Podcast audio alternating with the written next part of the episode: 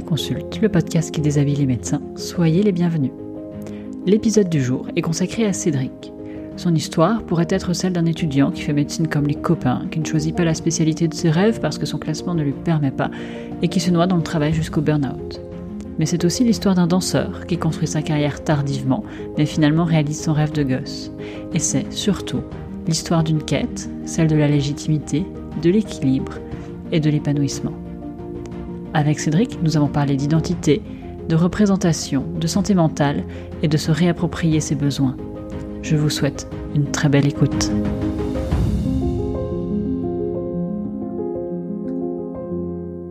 Bonjour Cédric. Bonjour Annelise. Bienvenue à la consulte, le podcast qui déshabille les médecins. Et pour commencer, est-ce que tu pourrais te présenter de la manière dont tu le souhaites, s'il te plaît? D'accord. Alors, je m'appelle Cédric. Euh, j'ai actuellement 29 ans. Je suis, euh, je suppose que ça s'entend, mais je suis originaire du sud de la France, euh, plus exactement Vitrolles. Et euh, je suis actuellement parisien depuis 6 ans, 6-7 ans maintenant. Je suis euh, médecin de médecine physique et de réadaptation, MPR, et euh, je me suis surspécialisé en médecine du sport, qui est l'exercice que je pratique le plus actuellement. Je suis médecin libéral remplaçant dans un cabinet à la Défense, et j'ai un deuxième métier à temps partiel, qui est celui de danseur, puisque je suis artiste aussi. Et euh, je danse actuellement euh, avec euh, Disneyland Paris, où je, je danse dans le spectacle du Roi Lion. Voilà. Extra. Qu'est-ce que tu voulais faire quand tu étais petit? Alors, pas du tout médecin au début. j'ai voulu faire plusieurs métiers. J'ai voulu être boulanger, j'ai voulu être informaticien, j'ai voulu être aiguilleur du ciel. Et puis euh, est arrivé euh, l'époque du lycée, plus particulièrement de la terminale, où il fallait formuler un certain nombre de vœux euh, avec admission post-bac, qui est l'ancêtre de, de parcoursup. Et euh, j'avais aucune idée de ce que je voulais faire euh, après le bac. Et j'avais mis deux choix, celui d'une prépa PCSI. Je sais pas si ça, va être toujours PCSI actuellement, mais c'est des physiques chimie. Et puis la fac de médecine parce que j'aimais les sciences, que j'étais déjà dans un cursus scientifique au lycée et que j'étais toujours avec mes copains puisque ben, la majorité voulait faire des études de médecine et, euh, et que du coup il me fallait juste le bac et que j'étais un gros flemmard à l'époque et que je me basais essentiellement sur mes facilités. Donc de là c'est euh, décidé ce ce choix vers la médecine. Et puis euh, est arrivée la première année de médecine où du coup il a il a fallu que je crache. Et euh, arrivé la fin du premier semestre, j'ai été automatiquement pris dans le numerus clausus à Marseille, euh, où je suis arrivé euh, quelque chose comme 69e et euh, à partir de là, je me suis dit bon, ben qu'est-ce qu'on fait? Est-ce qu'on continue? Est-ce qu'on continue pas? Je me suis dit ben continuons. Et euh, a posteriori, je me rends compte que ça m'a beaucoup plu, euh, non seulement l'aspect euh, intellectuellement parlant de stimulation, de science, etc., mais aussi humainement de pouvoir justement faire un métier qui est fondamentalement tourné vers le vers les gens et leur apporter des solutions, que ce soit pour leur vie de tous les jours ou même leur vie tout court, leur survie. Et c'est quelque chose de très enrichissant et de très grisant à la fois. Donc, tu découvres finalement l'intérêt de la médecine en faisant la médecine, mais hum, j'ai des petites questions. Est-ce qu'il y avait des médecins dans ton entourage euh, avant? Est-ce que tu avais un petit peu une idée euh, euh, du, du, métier de médecin? Est-ce que tu avais déjà une représentation du métier de médecin? Donc ça, c'est ma première question. Et hum, ma deuxième question, c'est est-ce que tu faisais déjà de la danse à l'époque? Alors, la première chose, c'est que oui, dans mon entourage, j'avais des personnes médecins, ma mère est, euh, est médecin généraliste et euh, elle a jamais été euh, comment dire, elle a jamais été par exemple une pression sur moi ou sur même ses autres enfants sur le fait d'exercer un métier avec des études ou même d'être médecin tout simplement. Elle nous a juste simplement demandé d'avoir notre bac et de faire quelque chose qui nous plaise. Donc pour ça, j'ai une forme assez libre de pouvoir choisir ma carrière professionnelle et puis, euh, du coup, je l'ai vu travailler, euh, enchaîner euh, les visites à domicile, les consultations, rentrer tard le soir, partir tôt le matin, pas être capable aussi de tout le temps s'occuper de nous, puisqu'en fait, mon père était absent puisque je l'ai perdu très tôt, très jeune. Et donc, il a fallu se débrouiller très tôt tout seul. Donc, ça a été un, un gros manque qui m'a fait me dire, j'ai pas spécialement envie de me retrouver comme ma mère en tant que médecin. Donc euh, ça, c'est la première question. Et puis la deuxième question, c'est que oui, j'ai toujours dansé. J'ai commencé très tôt, à l'âge de 3 ans et demi, 4 ans, parce que ma grande sœur en faisait. Et à cette époque-là, c'était un petit peu mon, mon modèle entre guillemets. Et, et depuis, j'ai pas arrêté. J'ai arrêté seulement en première année de médecine parce que ben, le, temps me manquait. Et ensuite, j'ai repris en deuxième année jusqu'en sixième année euh, où s'est posé la question à un moment donné d'entrer dans un dans un comment s'appelle un centre de formation euh, pour devenir danseur interprète et où j'étais un petit peu tiraillé entre deux carrières puisque j'arrivais en D4 et c'était le concours de l'internat, le CN arrivait dans dans un mois et demi, deux mois et euh, à ce moment-là je suis pris dans ce centre de formation et j'explique aux deux directeurs artistiques que j'ai en face de moi à l'entretien en leur disant écoutez euh, je suis en sixième année de fac. Il me reste euh, au moins trois voire quatre ans pour avoir un diplôme. Et là, vous me proposez de littéralement tout plaquer pour faire ce que je veux faire en tant qu'artiste. Qu'est-ce que je fais? Est-ce que c'est judicieux de continuer ce que je fais dans la médecine? Est-ce que c'est judicieux de tout plaquer? Euh, Est-ce que je prends ce risque, etc. Et euh, j'ai eu deux sons de cloche à ce moment-là. Celui de la première directrice artistique qui m'a dit "Écoute, c'est pas grave, viens faire ton internat à Annecy et puis tu feras l'internat à côté, euh, euh, le centre de formation à côté. Et euh, à ce moment-là, ça m'a un petit peu surpris parce que je pense pas qu'elle se représentait le la charge de travail que pouvait être un internat. Et puis l'autre directeur, lui m'a dit, écoute, si tu avais été mon fils, je t'aurais dit de continuer ce que tu es en train de faire, de sécuriser le diplôme que tu es en train de préparer, et puis on en rediscute plus tard. Et c'est à ce moment-là que du coup, J'arrive à Paris et à ce moment-là euh, commence l'internat en 2016. En fait, tu n'as pas euh, choisi de rentrer dans ces centres de formation euh, pour devenir danseur professionnel. Du tout, parce que du coup j'ai fait le choix de de, de continuer la médecine à ce moment-là. Et alors, question peut-être un peu naïve, mais J'imagine moi les danseurs comme des, des athlètes et donc des personnes qui font des carrières euh, jeunes. Mmh et mmh, pour toi, la question de faire de la danse de manière professionnelle, elle s'est pas posée plus tôt. Elle s'est posée au moment de, en, même temps que l'internat et pas avant.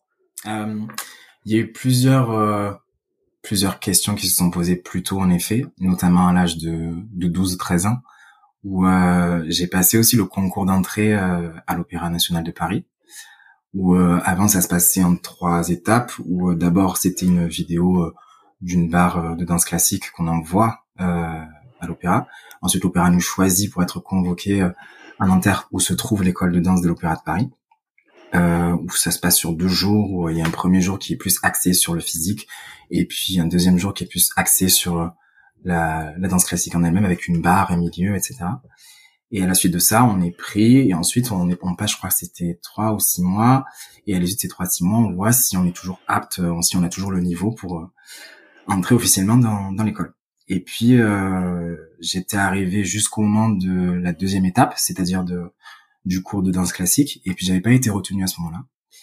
Et puis ensuite j'avais continué la danse euh, à partir de, du collège jusque justement euh, sixième année de médecine, vraiment de façon entre guillemets amateur, euh, où je prenais les cours euh, soit dans l'après-midi quand j'avais le temps à la fac entre la deuxième et la quatrième année, soit le soir à partir de l'internat lorsque les semestres et les stages que je faisais me le permettaient.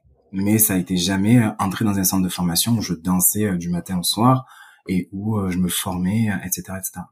Et ça représentait quel volume horaire les cours de danse pendant tes études de médecine? Ça dépendait des années. Ça pouvait aller jusqu'à euh, entre 8 et 10 heures avant l'externat.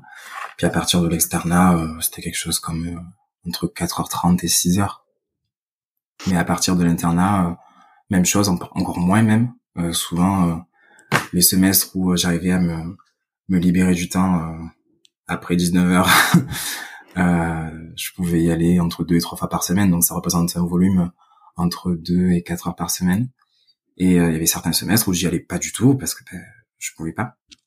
Et encore une question euh, naïve, mais comment tu fais pour maintenir un niveau mmh euh, Comment tu fais pour maintenir ton niveau de, danseur euh, sans pratiquer? Mais ben, c'est ça qui a été la, principale difficulté pendant mon internat, parce que c'est effectivement la répétition, surtout la régularité, la constance, et euh, mais en fait, la danse pour moi, c'est une passion. Et euh, à côté de ça, je faisais aussi un minimum de préparation physique, de renfort, de course à pied. C'est-à-dire que même si je ne dansais pas, je restais entre guillemets en mouvement et j'essayais de maintenir une certaine forme de condition physique pour pouvoir à un moment donné envisager de reprendre des classes, passer des auditions, faire partir de certains projets. Par exemple, en 2010, entre 2018, entre mars 2018 et septembre 2019, j'ai eu l'opportunité de faire partie d'une compagnie de danse pendant un an et demi. Mais euh, après ça s'est arrêté puisque ben, justement arrivé la fin de mon internat avec euh, la thèse, le mémoire, donc j'ai pas pu continuer. Mais euh, mais en amont, je gardais euh, ce, ce forme de, de renforcement musculaire, travail d'endurance qui me permettait de de pouvoir prétendre à faire ce genre de choses. Ça demandait beaucoup d'énergie et beaucoup d'organisation. C'était aussi quelque chose qui me qui me faisait survivre aussi, je pense, à ce moment-là. Survivre. Oui. Euh, oui, au sens où justement, euh, pendant notamment, enfin, toute ma vie, mais plus particulièrement pendant la période de l'internat, période où je suis arrivé à Paris, euh, la danse a vraiment été une forme de de survie et de résilience et de transcendance dans laquelle je me suis investi.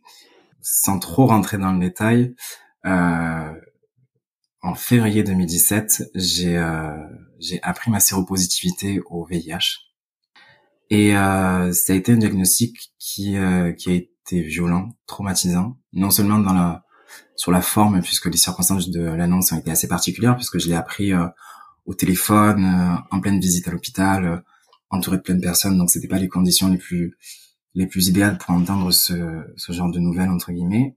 Et puis je pense que l'expérience en elle-même est aussi entrée en résonance avec d'autres traumatismes du passé notamment ceux d'enfance.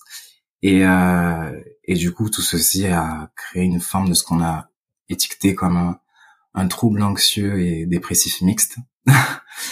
et, euh, et ce qui m'a du coup plongé dans un premier temps dans une dépression, littéralement, avec euh, la boulie, la perte de l'élan vital, la tristesse, les idées suicidaires. Ça m'a jusqu'à conduit à faire une tentative de suicide à la fin de l'année 2018 euh, j'en ai fait aussi un burn-out euh, à l'été 2019. Donc, euh, et maintenant, ça se manifeste plutôt sous la forme d'un d'un trouble anxieux actuellement. L'humeur c'est c'est bien stabilisé, mais maintenant c'est plutôt un trouble anxieux qui qui s'est installé. Et je pense qu'effectivement la danse à ce moment-là, ça a été à la fois euh, mon salut, euh, parce que c'était vraiment le l'une des seules choses qui me permettait de de rester la tête hors de l'eau entre guillemets, outre le travail pour lequel ça a été aussi une chance de pouvoir euh, faire un métier que j'aime, dans lequel je pouvais me réaliser, mais aussi dans lequel je me suis surinvesti, d'où le burn-out. Et euh, donc c'est aussi pour ça que, j'emploie actuellement le, terme survie. Maintenant que euh, sur le plan du travail et sur le plan artistique, j'ai la possibilité d'organiser mon temps comme je l'entends entre les deux, les deux entités n'ont plus ce rôle de survie et ont plus maintenant un rôle de euh, d'épanouissement personnel parce que la danse est une passion la médecine je j'adore ce que je fais outre le fait que ça reste un travail euh, donc euh, donc ouais je te propose de faire un, un petit retour en arrière d'accord et de reparler euh, un petit peu de de la période de l'externat donc à ce moment-là, si j'ai bien compris, la danse, euh, t'as repris euh, à partir de ta deuxième année de médecine et tu danses quand même plusieurs heures par par semaine. Mmh. Et alors du côté de la médecine, euh, comment ça se passe? Est-ce que tes études te plaisent? Est-ce que les stages ça te plaît? Comment est-ce que tu mm, envisages l'avenir? Est-ce que tu avais des spécialités en vue? Est-ce que tu savais comment tu comment tu voulais exercer plus tard? Est-ce que pendant l'externat, tu es heureux en tant qu'étudiant en médecine? Et est-ce que tu te projettes euh, dans ton futur exercice? Euh, Alors, question vaste. euh, pendant l'externat, pendant tout le long de mon externat, j'ai pas trop eu d'idée précise de la spécialité ou le, le cursus que je voulais euh, envisager parce qu'il y avait beaucoup de spécialités qui me plaisaient. Euh, j'aimais beaucoup les spécialités cliniques en général et en deuxième place, je dirais les, les, les spécialités médico-chirurgicales comme l'urologie, l'ORL, la gynéco-obstétrique. Et puis, euh, en fin de cinquième année, en fin de D3, je suis arrivé dans le service de dermatologie de l'hôpital Nord à Marseille, euh, qui était euh, comment dire, euh, oh là là, je suis arrivé. J'ai oublié le mot, c'est pas grave. Chapeauté par le professeur Berbis. Et, et c'est vraiment lui, en allant en consultation avec lui, qui m'a donné le goût pour cette spécialité, puisque du coup, ben, c'est essentiellement de la clinique. Il avait cette capacité à poser des diagnostics avant même de déshabiller les gens. Et c'était euh, juste incroyable.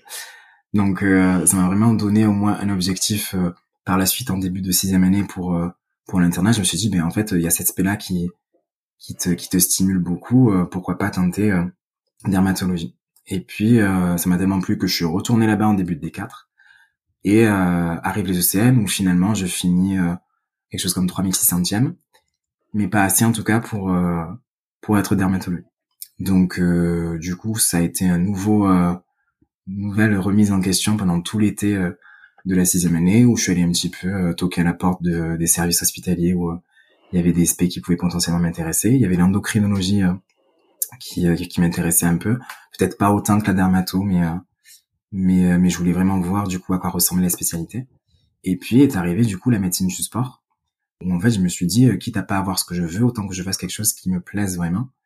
Et c'est à ce moment-là que j'ai contacté un certain nombre de médecins généralistes et de MPR, puisque la MPR, euh, je l'ai très peu abordé, euh, que ce soit sur le plan théorique euh, à la fac, que sur le plan pratique avec les stages, parce que le terrain de stage à Marseille n'était pas très vaste et du coup j'ai pas pu avoir la possibilité d'aller en stage en tant qu'externe là-bas. Et c'est en du coup discutant avec plusieurs MPR et plusieurs médecins généralistes que du coup je me suis plus orienté vers la MPR pour faire plus tard de la médecine du sport a posteriori, au moment où on discute, je me rends compte que si ça avait été à refaire, je pense que j'aurais choisi ce que je fais maintenant plutôt que la dermatologie. Et alors pourquoi est-ce que tu fais maintenant plutôt que la dermatologie? Euh, Parce que je pense que c'est ce qui me ressemble le plus. Parce que j'ai réussi à trouver euh, un parfait équilibre entre une profession, une passion et, euh, un moyen de me réaliser en tant que personne. Et qui colle le mieux, je pense, à qui je suis, ce en quoi je crois, et ce que j'ai envie de laisser derrière moi dans ce monde, sans être trop... Euh, tu veux laisser quoi derrière toi dans ce monde? J'ai envie d'être quelqu'un d'inspirant. Et je pense que chacun, chaque parcours de vie est inspirant euh, au travers des expériences que chacun vit. Et c'est vrai que du coup là, c'est un peu touché du coup la représentation du médecin parce qu'en tant que en tant que personne racisée, en tant que personne ouvertement homosexuelle, c'est c'est pas commun. En tout cas, quand je discute avec les gens qui me posent des questions sur mon parcours, j'ai pas l'impression que ce soit quelque chose de très commun d'avoir un médecin danseur qui plus est racisé, qui plus est queer. Et du coup, euh, c'est assez grisant de se dire que on peut se retrouver à des endroits où on nous attend pas spontanément et, euh, et je crois que c'est là, je pense, la plus belle victoire que je puisse euh, espérer dans ma vie. Est-ce que ça t'a manqué à toi un modèle euh, racisé, queer, médecin, artiste? Clairement, parce que euh, j'avais pas l'impression de de faire les bons choix. Et euh, venant d'une construction ou d'une construction en tout cas mentale, émotionnelle et psychologique où je partais avec une certaine faible estime de moi. C'était difficile de me dire que j'étais en train de faire les bons choix, que c'était euh, euh, légitime, que c'était euh, cohérent de, de décider, alors que on me dit, ben oui, t'es médecin après tout, t'as toute une vie tracée devant toi, tu as une situation financière, tu appartiens à une certaine classe sociale, donc pourquoi est-ce que tu t'embêtes à vouloir vivre la vie d'artiste et de bohème sous prétexte que la danse c'est ta passion et que voilà, surtout que j'arrive à un âge, je suis pas très âgé, mais euh, théoriquement je devrais être en milieu de carrière. Et euh, mais pour autant, j'ai pas envie de me retrouver euh, à 45-50 ans à me retourner derrière moi et regarder ma vie en disant tiens, si j'avais juste insisté un tout petit peu plus là, peut-être qu'il se serait passé quelque chose de sympa. Qu'importe si, si si je décide là de d'arrêter ma carrière ou de que finalement ça marche pas, que j'enchaîne pas les projets, etc. le simple fait d'essayer et d'être allé jusqu'au bout de son intuition, je pense que c'est ça qui compte à la fin de la journée. Pour toi, aller au bout de ton intuition, c'était d'avoir ces deux carrières euh, de médecin et de danseur et de ne pas choisir entre les deux. Actuellement, j'ai pas envie de choisir parce que les deux me contentent euh, à des degrés différents. Après, effectivement, euh, tôt ou tard, je pense que je serais amené à faire un choix. Euh, dans quel ordre, je ne sais pas. Je pense que l'ordre le plus logique serait de choisir la danse et puis voir ce que donne une carrière de danseur. Et puis, euh, une fois que mon corps en aura eu assez d'être usé dans tous les sens, revenir à, à de la médecine. Euh, et en plus de ça, euh, j'ai la chance de pouvoir euh, travailler dans la médecine de la danse actuellement, puisque la personne que que je remplace travaille aussi à l'école de danse de l'opéra en tant que médecin du sport. Donc, elle est au contact des enfants de l'école de danse. J'ai eu l'opportunité de la remplacer là-bas il y a quelques jours. Donc, c'est hyper grisant de pouvoir se dire que je fais les deux les deux choses qui me plaisent le plus dans ma vie.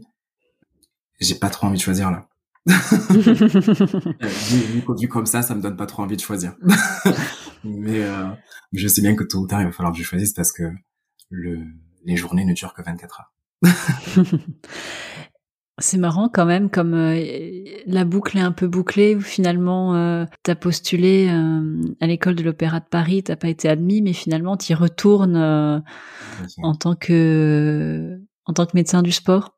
Mmh c'était c'était vraiment un moment très bizarre parce que j'arrivais dans un endroit qui était familier sans trop l'être, puisque je suis pas resté dans cette école. Mais du coup, j'y retourne, je, je réinvestis cet espace euh, dans un autre contexte et surtout avec des dispositions mentales émotionnelles tellement différentes.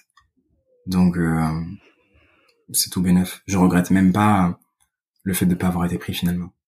Je, je, je, refais un petit retour en arrière. Euh, donc l'internat, tu choisis euh, euh, de faire MPR pour aller je sais pas ce que tu as fait. Euh, tu as fait euh, la CAPA, le desk de médecine du sport? J'ai le desk de médecine du sport. Je suis la dernière promotion, euh, puisqu'ensuite c'est devenu euh, une FST.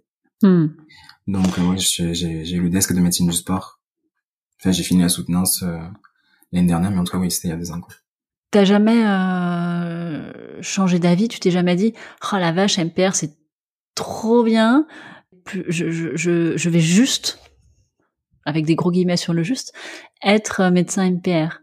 La médecine du sport est restée, euh, ça a toujours été l'objectif, et ça n'a jamais changé.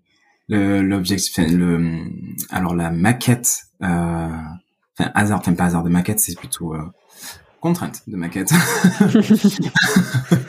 a fait que j'ai été amené à avoir une première partie d'internat très axée neurolocomoteur.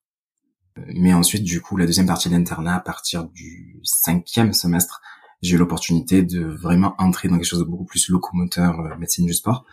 Euh, mais quand bien même pendant les premiers semestres, même si je savais que je n'allais pas me destiner euh, à euh, de, de la neuro, de, la rééducation neurologique pure, de la rééducation neuropérinéale ou du cardio-respiratoire, enfin bref, quoi qu'en quoi qu'est-ce, hmm.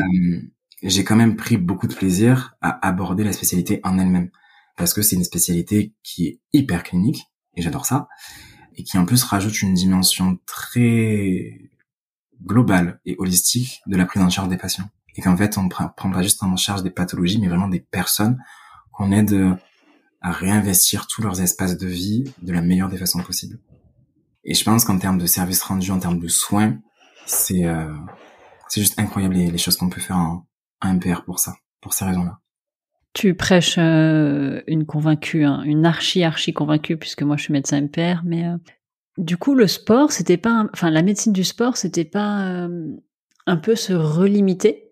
Disons que pas forcément, dans le sens où effectivement je prends pas en charge des des personnes qui ont des limitations fonctionnelles ou un handicap au point de se dire waouh là il va falloir coordonner toute une équipe, euh, orthophonie, euh, APA, neuropsy, etc.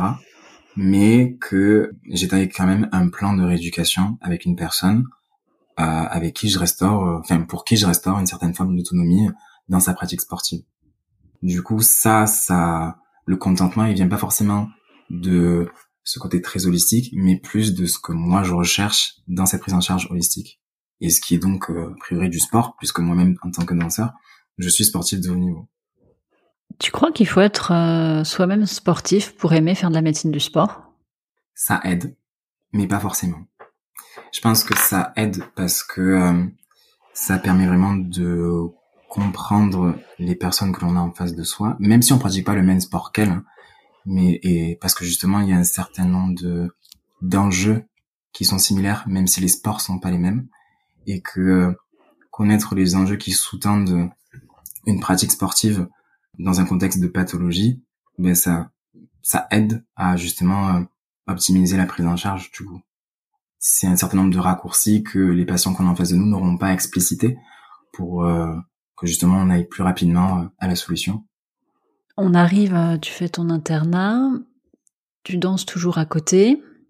Mmh tu as suivi le conseil de ce directeur de centre de formation qui te dit d'assurer le diplôme et ensuite de revoir pour, euh, pour la danse. Mmh Donc, tu assures le diplôme. Mmh et ensuite? Et ensuite, euh, je alors je soutiens ma thèse en octobre 2020. Et puis, euh, à l'été 2021, je réécris à ce directeur en disant « Coucou, j'ai fini ce que j'ai commencé. Est-ce qu'on peut se revoir ?» Et alors Qu'est-ce qu'il répond? Du coup, on se voit pour boire un verre. Il était à Paris à ce moment-là. Euh, du coup, je lui explique ma situation à ce moment-là, en 2021. Je lui dis euh, Écoute, Reda, il s'appelle Reda. J'ai 27 ans actuellement. Euh, la danse actuellement pour moi c'est un loisir que je fais de temps en temps euh, entre deux consultes euh, et quand je finis pas trop tard. mais ce désir de devenir danseur est toujours là. Est-ce que c'est toujours logique de le faire, légitime de le faire Et je sais que Reda c'est quelqu'un qui mâche pas ses mots, qui m'endormira pas dans une forme de, de doux mensonge pour me pour me faire plaisir. Et il me dit ça, il me dit écoute si si t'avais pas du tout de talent, je t'aurais dit euh, garde ça comme un loisir et puis fais-toi plaisir dans la danse, mais garde ton métier. Mais là, tente-le. Donc du coup, je dis ah, d'accord. À ce moment-là, j'avais déjà dit oui pour un assistanat en médecine du sport. Donc j'ai décidé de faire mon assistanat entre 2020 et 2022. Euh, j'ai fini mon assistanat l'année dernière, du coup en novembre 2022. Et puis euh, il y avait euh, une audition pour le spectacle du Roi Lion sur lequel je suis actuellement qui, qui était fin novembre. Et euh, mais du coup, ça faisait euh, 5-6 ans que euh, j'avais pas passé d'audition, que je connaissais personne, en tout cas très peu de monde dans le milieu de la danse.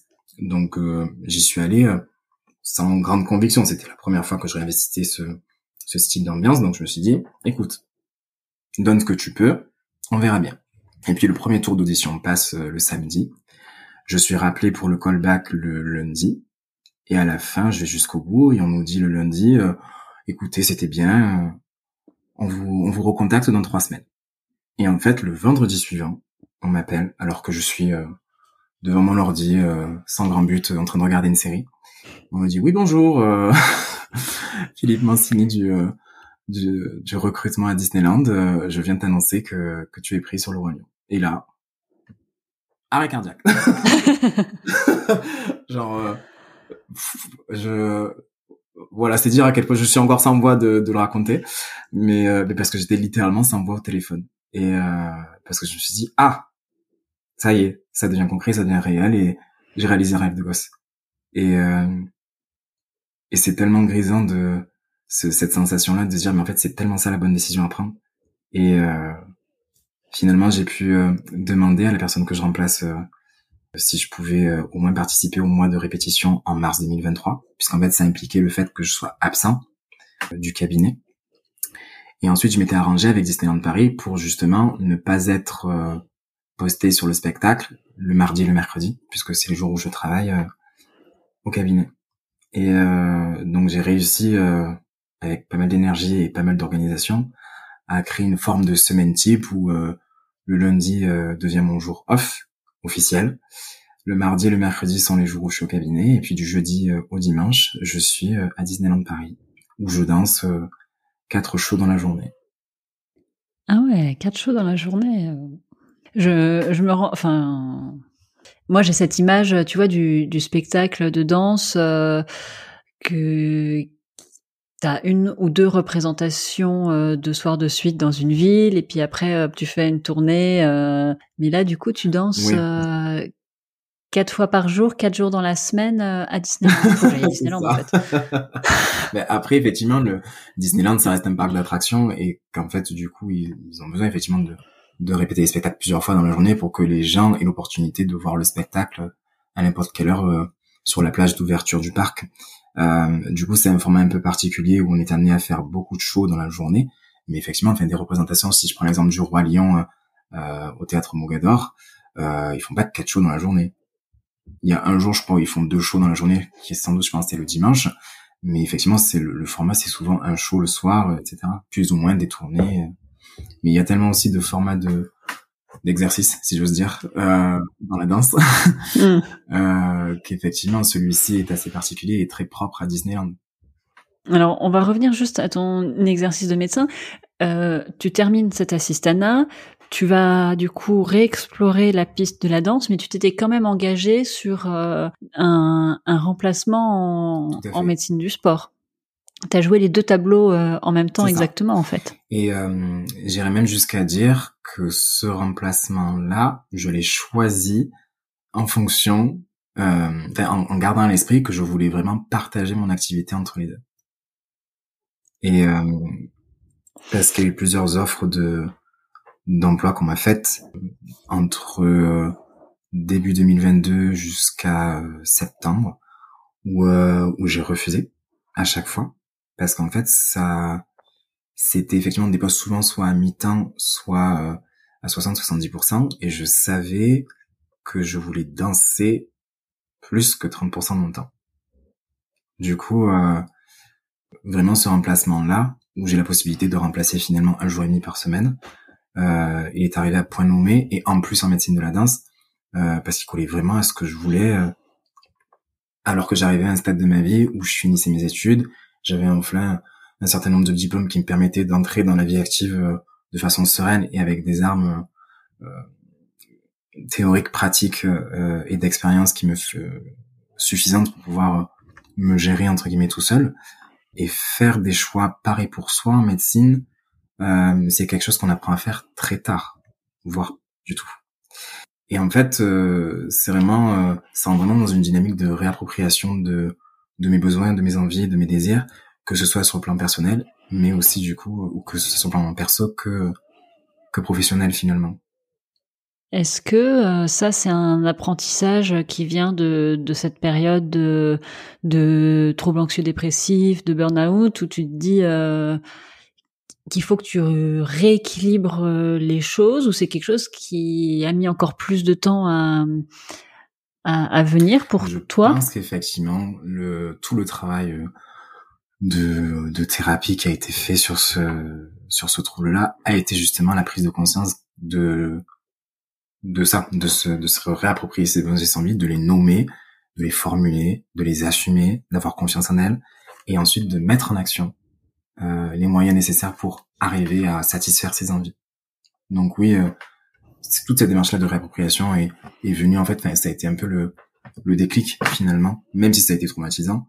Euh, ça a été aussi un, un, déclic majeur en termes de prise de conscience et en termes de, de réappropriation de soi.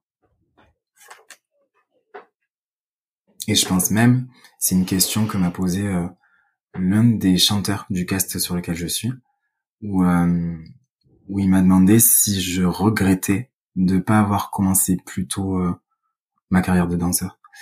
Et euh, je lui ai dit que non, euh, pour cette raison-là justement, parce que je savais que à l'âge où théoriquement on entre en centre de formation, j'étais pas dans les dispositions mentales et émotionnelles suffisantes pour pouvoir résister à la pression qu'exige ce style de, de formation et ce style de métier. Maintenant que je suis dans les dispositions nécessaires pour le faire, je le fais. Est-ce que euh, dans le monde des danseurs, euh, t'es un petit peu un, un ovni alors euh, parce que t'es plus vieux peut-être que la moyenne, t'as un autre métier à côté. Ou est-ce qu'il y a plein de danseurs comme ça qui ont deux vies Alors il y a beaucoup de danseurs qui ont effectivement plusieurs vies. Et ça a été rassurant de discuter avec eux pour euh, justement ben, me dire que j'étais pas tout seul dans dans ce tiraillement-là, dans le fait d'être une sorte de de couteau suisse, si j'ose dire. Euh, mais euh, des danseurs dans le cursus médical spécifique, il y en a peu. Peu. Et euh, si je si je raccourcis si je raccourcis encore plus le le champ, c'est des danseurs euh, médecins euh, racisés, non j'en connais pas. non, du coup, oui, effectivement, je passe pour une sorte de d'ovni. En fait, je, je suis désolée, je t'interromps, mais je reste toujours sur cette question du, mhm. du modèle. Et du côté médical, t'avais pas de modèle, mais finalement, du côté danseur, t'avais pas de modèle non plus. Non.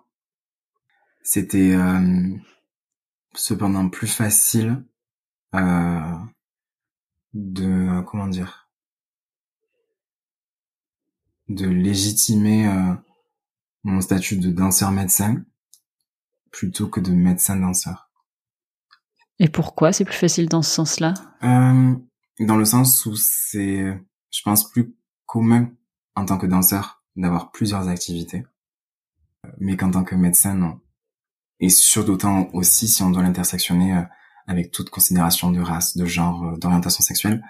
Euh, le milieu des arts en général et le milieu de la danse en particulier, ce sont des, des espaces beaucoup plus déconstruits que ceux de la médecine, pour en avoir fait les frais. Un exemple simple que j'ai eu en, consultation il n'y a pas si longtemps que ça. Généralement, euh, je, enfin, je suis quelqu'un d'assez euh, d'assez coquet, si j'ose dire, et euh, j'aime beaucoup porter des boucles d'oreilles, m'habiller, etc. Et ce jour-là en consultation, je portais des boucles d'oreilles assez pendantes. Et ce qui est marrant, c'est que ces boucles d'oreilles-là, à chaque fois que je les mets dans la rue, on m'appelle Madame.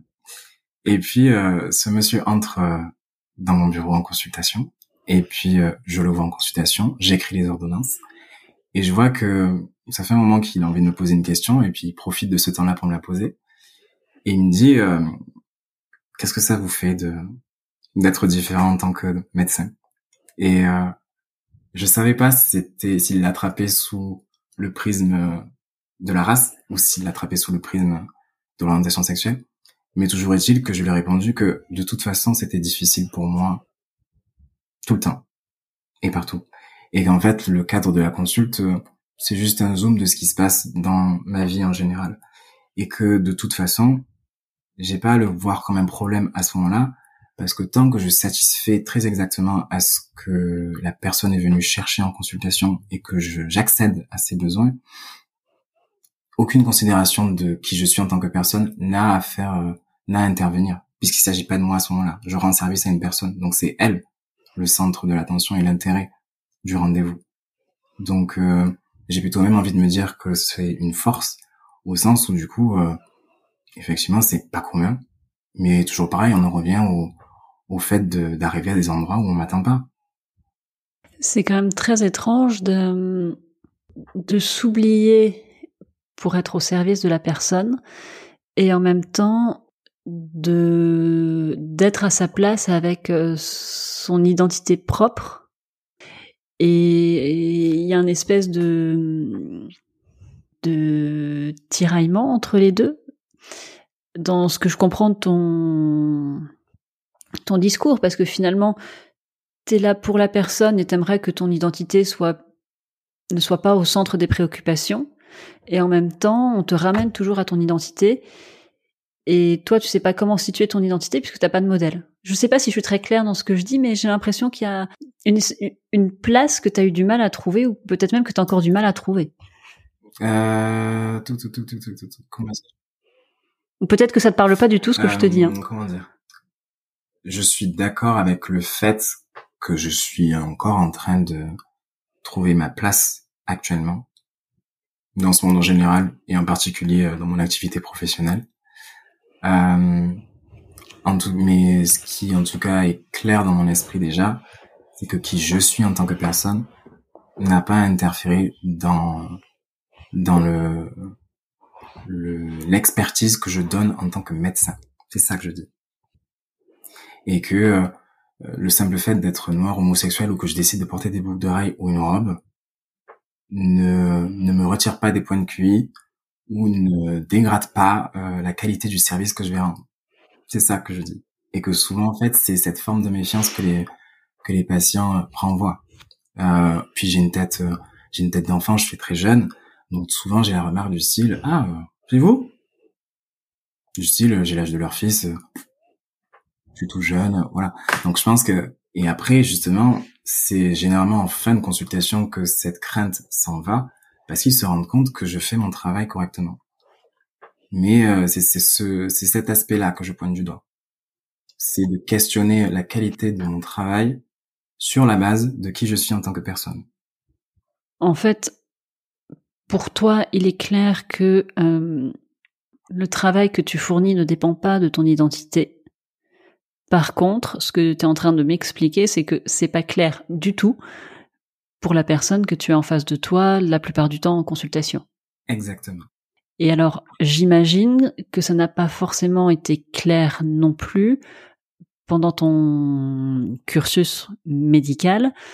Alors, pour les patients, mais aussi peut-être pour euh, euh, les enseignants ou euh, les personnes qui étaient chargées de t'encadrer en stage. J'ai eu la chance de tomber sur des, en tout cas si on le prend sur le versant euh, personne encadrante, euh, collègues de travail, etc. J'ai eu la chance de d'être entouré de personnes euh, bienveillantes et euh, compréhensives. Enfin, mais c'est même pas compréhensive le mot, c'est juste, elle n'en faisait pas cas. C'est-à-dire que je viens au travail avec mes bouts d'oreilles, hmm. j'ai de temps en temps une afro, je viens en afro au travail. Effectivement, j'ai eu des remarques mais le plus souvent de la part des patients, de la part de l'équipe euh, qui m'encadre, euh, pas souvent, sinon jamais.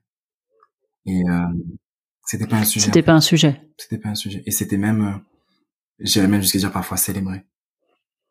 Parce que je, je pense justement au, au service où j'étais de médecine du sport euh, pendant mon assistanat, j'ai vraiment senti que j'étais célébré pour qui j'étais au travail.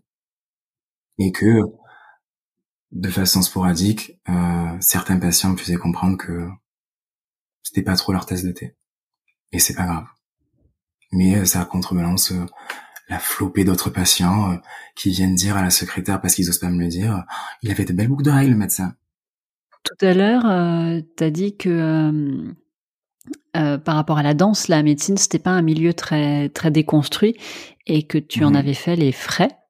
À quel moment t'en as fait les frais? Tu fais allusion à ce que tu racontais là à propos des, des patients ou il y a eu d'autres choses? Non, c'est essentiellement, enfin, il y a essentiellement effectivement des, des conversations, des tranches de vie avec les patients qui aujourd'hui me font vraiment sourire.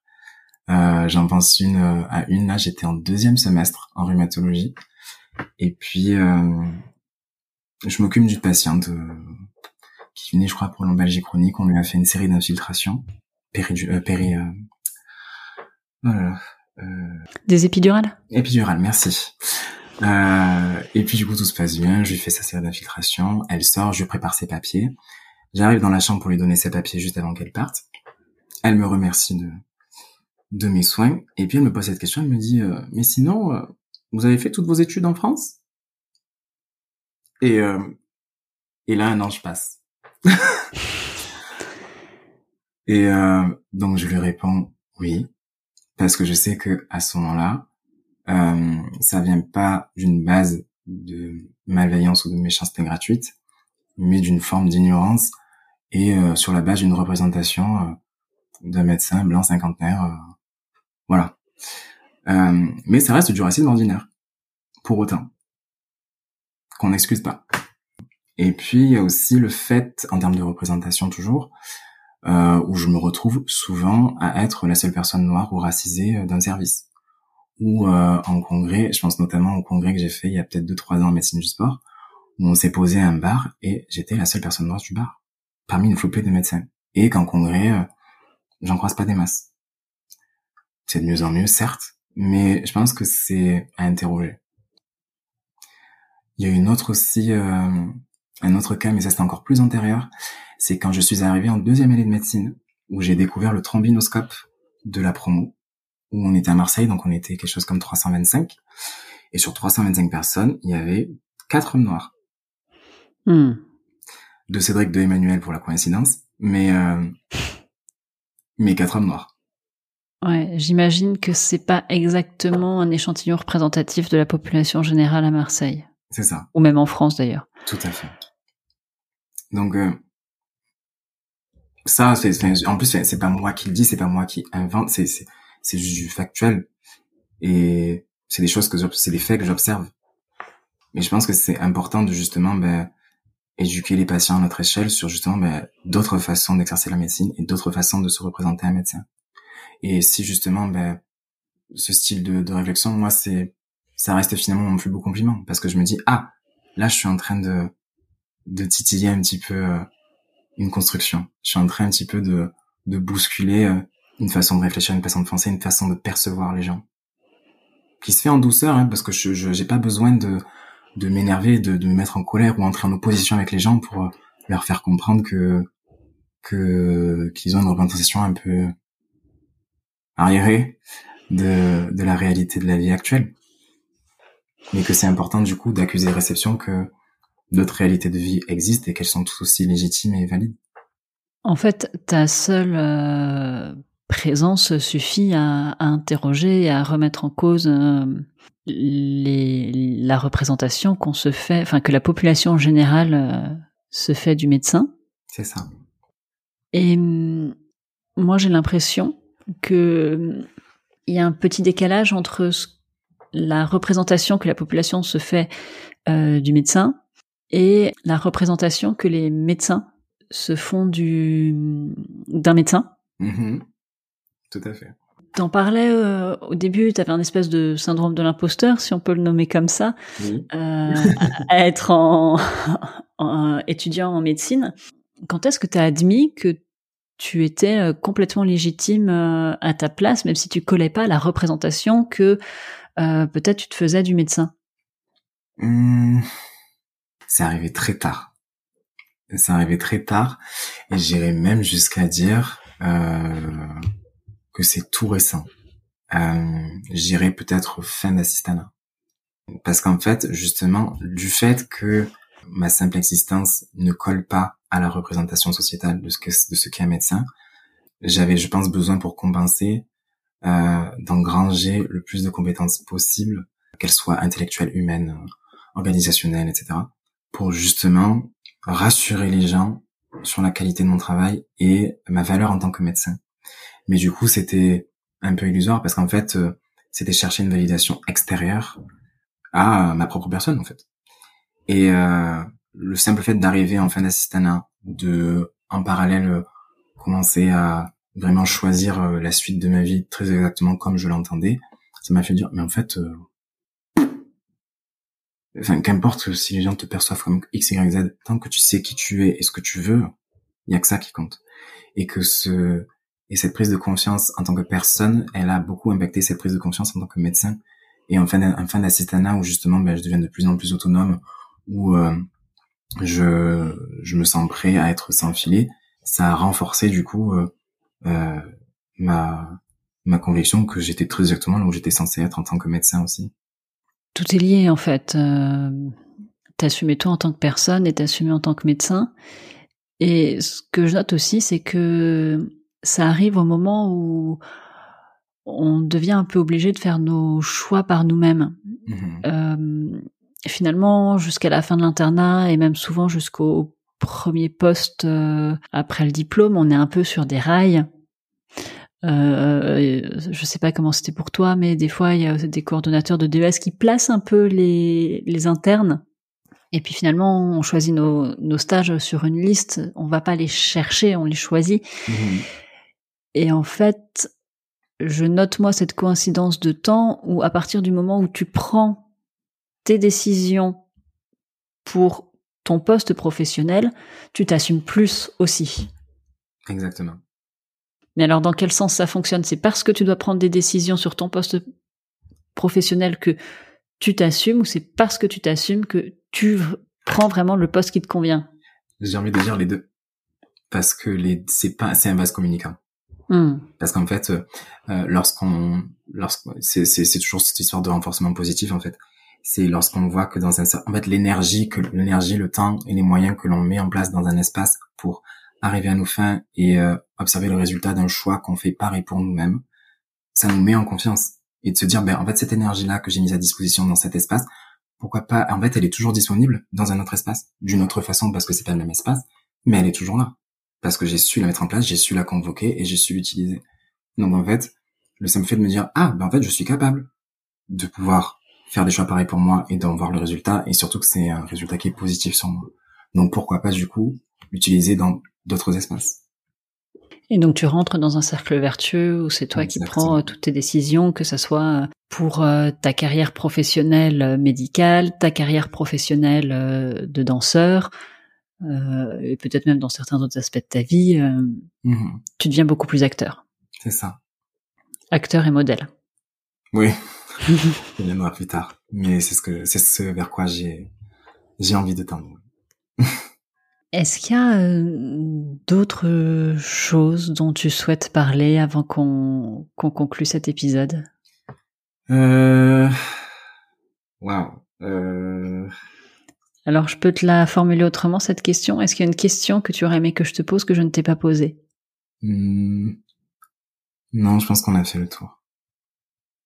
Je pense qu'on a fait le tour. On a parlé de...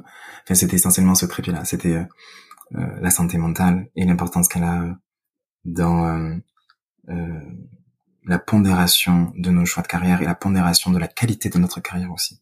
Parce qu'en fait, euh, ça a été, euh, je prends l'exemple de mon burn-out, à ce moment-là, j'étais hyper coupable de partir parce que j'ai laissé mes internes un peu à l'abandon. On était déjà en sous-effectif. J'étais d'astreinte le week-end où je suis parti. Euh, je me suis dit, mais qu'est-ce que je fais? Et en fait, je me suis dit, mais de toute façon, tu seras pas plus utile à être en boule sous une table en train de pleurer. Et en fait, tu pourras pas être en mesure de faire ton travail si tu t'occupes pas de toi en premier. Donc ça, c'était vraiment important de, de le souligner, l'importance de prendre soin de soi. Et euh, ensuite, on a parlé effectivement de, de danse, de médecine, comment ces deux espaces me m'enrichissent à leur manière et comment est-ce que je me je me reconnais dans les deux et comment l'un influence l'autre. Et euh, et voilà je crois qu'on a fait le tour. en tout cas, de, de libérer, je crois aussi. Enfin, c'était important pour moi. De, ça a été un petit peu dur de, de, de sortir tout un tas de traumas, euh, comme quand je parlais de, de, ma reconversion, etc. Mais je pense que c'était important de libérer parce que on n'en parle pas assez en médecine de tout ce qu'on vit euh, à l'échelle mentale émotionnelle parce qu'on est essentiellement euh, des des rouages et des machines à, à, solutionner des problèmes et diagnostiquer des choses, alors qu'on fait un, un, métier qui est fondamentalement humain et fondamentalement émotionnel. Et euh, d'avoir si peu euh, de compétences en intelligence émotionnelle euh, inculquées dans notre cursus, c'est vraiment quelque chose de problématique. Et du coup, ça nous empêche de libérer la parole là-dessus entre nous et à l'échelle à l'échelle institutionnelle. T'aurais aimé qu'on te dise euh, quoi, toi, pendant tes études à ce, à ce sujet? Quel est l'élément fondamental qui, à toi, t'a manqué sur ce sujet de la santé mentale pour être médecin? L'élément fondamental qui m'a manqué... J'ai pas compris la question. Je te rejoins sur le fait que euh, la santé mentale des médecins, c'est un tabou. Mhm. Et que pourtant, euh, on peut pas euh, dissocier complètement, peut-être un petit peu, mais on peut pas complètement dissocier euh, notre état mental de notre pratique. Et c'est clair que on nous en parle jamais en cours. Est-ce que toi, t'aurais aimé juste qu'on te mentionne ce fait-là, ou est-ce qu'il y a un conseil que t'aurais aimé qu'on te donne, un élément qu'on aurait aimé qu'on te euh, avoir pour être plus en confiance et plus vigilant peut-être euh, à ta santé mentale euh, dans ta pratique? Mmh. Je pense que d'accepter euh, d'être fatigué, d'accepter de se reposer, ça aurait été des choses euh, pas forcément euh, à formaliser sous la forme d'un cours, mais euh, mais au moins de de de, de former les gens en disant écoutez on fait un métier qui est dur. C'est un métier qui est difficile et qui est très énergivore mentalement, émotionnellement. Et qu'en fait, si on n'est pas capable de trouver des moyens suffisants pour se ressourcer, pour se sécuriser, c'est le burn-out assuré. S'il n'y a pas à l'échelle euh, institutionnelle, euh, parce que ça fait partie des, des compétences qu'on doit avoir, j'estime, dans notre corps de métier, si à l'échelle institutionnelle, on n'est pas capable de justement euh, formaliser ça, euh, pas forcément sous la forme de cours magistral, mais d'une formation d'un séminaire, que sais-je, euh, on passe à côté de de la bonne majorité euh, de de notre de notre pratique en tant que médecin. Parce que faire du diagnostic c'est une chose, il n'y a pas de problème.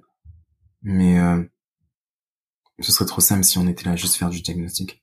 Et je pense que ces, ces compétences d'intelligence émotionnelle, elles nous servent à nous, mais elles nous servent aussi justement à s'occuper des patients. Parce que 90% de la consultation, c'est juste papoter, euh, identifier des besoins, euh, rassurer émotionnellement les gens. Et le diagnostic, c'est mon examen clinique euh, qui va durer 10 minutes. Hmm. Bah, on pourrait imaginer, par exemple, que une réponse de l'institution, ça pourrait être proposer une supervision pour les médecins, les internes, au sein de l'établissement, par exemple, ou proposer, pourquoi pas, du, du sport, en tout cas une salle de sport, en accès facile pour les internes ou les médecins, ce genre de choses, par exemple. Oui. Hmm. Après, il y a, y a mille et une façons de, de se sécuriser émotionnellement. Mais, euh, mais si effectivement mais ce serait bien qu'effectivement ce soit inclus au même titre que nos cours magistraux euh, de d'infectieux, de neuro, de machin, etc. Je pense que c'est important. Hmm. Écoute, je te propose de passer à la dernière question, la question rituelle de ce podcast. Quelle est ta tenue de travail? Alors, outre les boucles d'oreilles, madame, euh, j'ai, on va dire que j'ai un style à mi-chemin entre élégant et décontracté avec une touche de fantaisie. Donc, euh, je suis pas en blouse.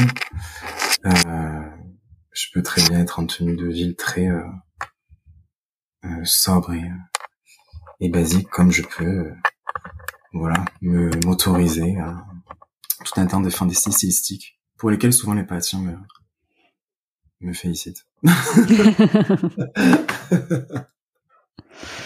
Donc, ouais, je suis assez libre sur la façon que j'ai de, de m'habiller, tout en restant pas forcément provoquant, ou, euh, voilà. Mais euh, mais je me je m'impose pas de venir en costard cravate, euh, de venir non non non. Et hum, dans ta vie de danseur, j'imagine que le costume est imposé. Alors pas le costume costard cravate, mais oui, euh, ça dépend pour les projets sur lesquels je travaille, mais euh... mais effectivement, en tout cas là, si on prend le, le cas spécifique de Disneyland, oui, j'ai un costume qui qui m'est qui m'est déjà destiné, plusieurs même. Merci beaucoup euh, Cédric d'avoir répondu à mes questions et d'avoir partagé euh, ben ton modèle. Mm-hmm. Ben, merci à toi de ta confiance et de ton écoute. L'épisode est maintenant terminé. J'espère qu'il vous a plu et surtout qu'il vous a inspiré. J'adore recevoir vos retours par mail ou via mes réseaux sociaux. Vous trouverez dans les notes de l'épisode comment me contacter. N'hésitez pas à me donner votre avis sur euh, les épisodes, à raconter vos témoignages de médecins, à me faire des propositions d'invités. Je suis toujours ravie de vous lire. Si vous souhaitez soutenir euh, ce podcast, n'hésitez pas à en parler autour de vous. C'est le bouche à oreille qui lui permet de se faire connaître. Et n'hésitez pas non plus à mettre une note 5 étoiles et un commentaire sympathique sur vos applications de podcast. Vous pouvez me retrouver sur mes réseaux sociaux, Twitter et Instagram, Podcast La Consulte. Et aussi, n'hésitez pas à vous inscrire à ma newsletter. Toutes les références sont dans les notes de l'épisode. À bientôt!